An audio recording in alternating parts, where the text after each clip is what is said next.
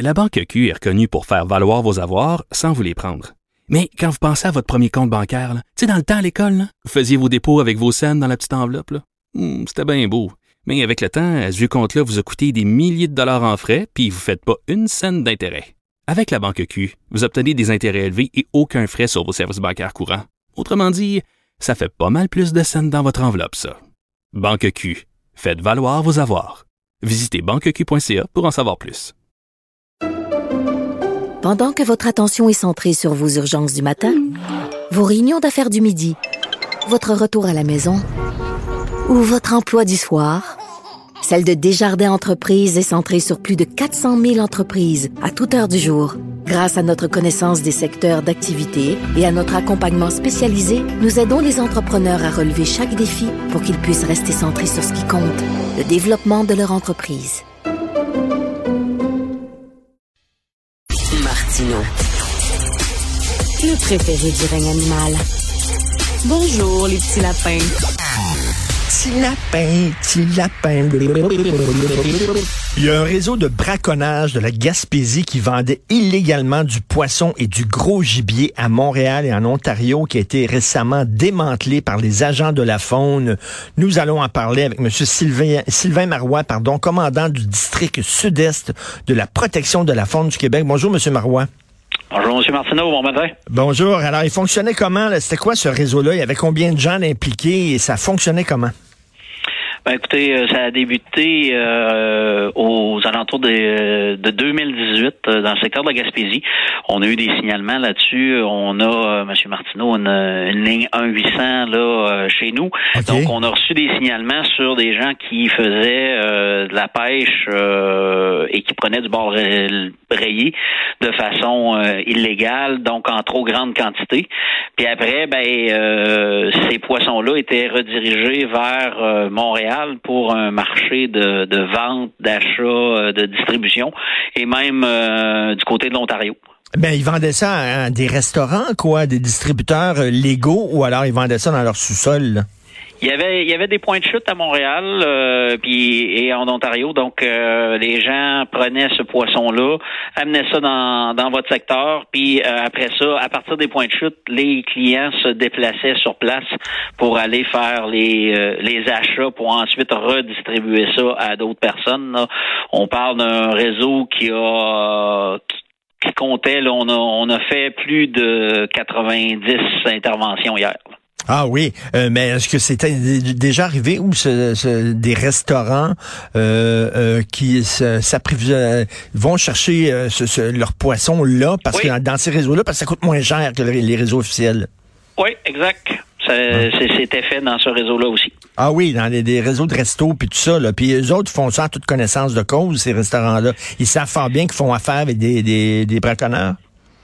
Ben, vous confirmer qu'ils savent qu'ils font affaire avec des, euh, des braconniers. Euh, par contre, par contre, ils, ils, doivent savoir que le commerce est illicite dans la façon dont c'est fait, sûrement. Mais comme vous l'avez dit, euh, le, le, le, la partie bénéfice versus le coût est probablement plus intéressant pour eux à ce moment-là. Il euh, y a des gens qui peut-être disent oh, c'est pas un crime si grave que ça, le pêcher du poisson hors saison ou bien euh, abattre des gibiers hors saison. On en fait tout un plat, c'est pas si grave. Vous répondez quoi à ces gens-là?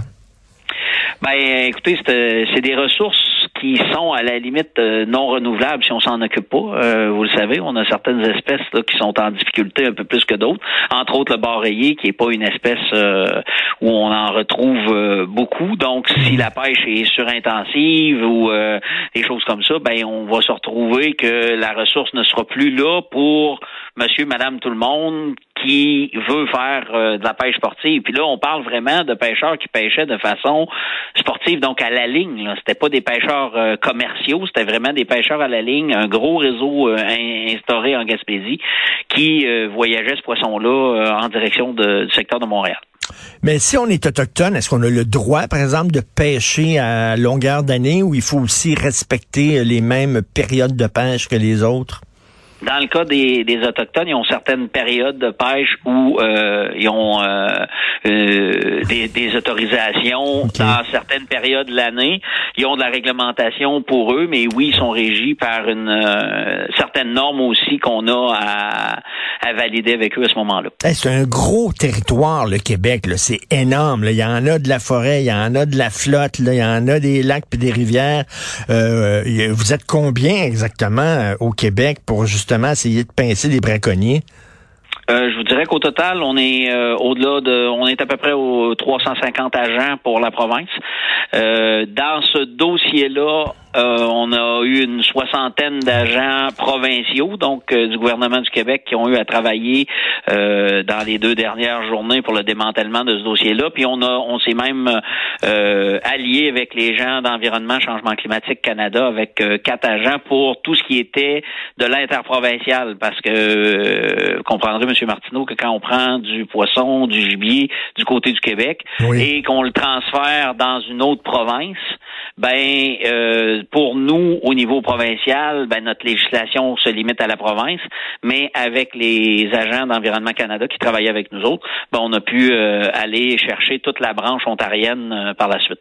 Mais comme vous dites, il y a une ligne 1-800, c'est-à-dire que les gens peuvent dénoncer s'ils connaissent justement des gens qui font du, du, braconnage. Mais, mais est-ce que vos agents, c'est qu'est-ce qu'ils font? Est-ce qu'ils font ça à partir d'avions? Ils survolent certains territoires puis ils essaient de voir c'est des gens qui pêchent ou qui chassent ou alors euh, c'est avec euh, ils, se promènent dans le bois pour les pincer? Ben, je vous dirais, euh, vous, avez, vous, vous, venez de parler du point le plus important qu'on a dans ces dossiers-là, c'est le public qui peut communiquer avec nous de par la centrale SOS Braconnage Urgence Faune Sauvage que vous pouvez retrouver sur le net ou la ligne 800. Écoutez, il y a quelqu'un là 7 jours semaine, 24 heures sur 24 pour répondre aux, demandes. Puis après, à partir de là, ben les agents de la faune étant des agents de la paix au même titre que les, les policiers, ben on, on, monte des dossiers d'enquête puis on va travailler euh, pour aller chercher l'information et la preuve qu'on a besoin sur le terrain.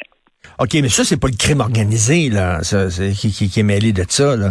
C'est non, on n'est pas euh, avec la police du côté crime organisé, mais euh, est-ce que ce sont des réseaux établis? Euh, oui, ça, assurément. Ah oui? OK, donc, puis il risque quoi? Là? C'est, quoi la, la peine maximale et la peine minimale pour le braconnage?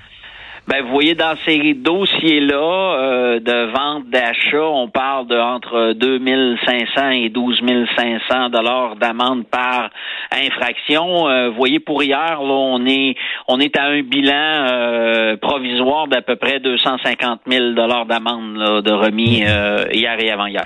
on s'entend, c'est pas des gens qui vont pêcher rien qu'un ou deux poissons. C'est un réseau organisé, là, puis qui vont vendre ça à Montréal, en Ontario. C'est quoi? C'est il était combien? puis il y avait beaucoup, c'est une grosse pêche là, qu'ils faisaient? Ben, comme je vous disais, euh, le réseau complet de vendeurs et d'acheteurs, on a rencontré plus de 90 personnes hier euh, et avant-hier. Donc, euh, et on parle au niveau poisson, là, on parle de plus de 1000 barres rayés qui ont été transigés dans ces dans ces opérations-là.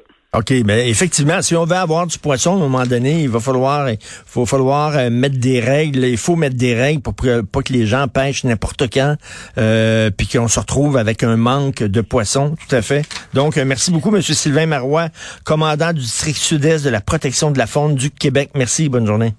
Merci, Monsieur Martineau, bonne journée.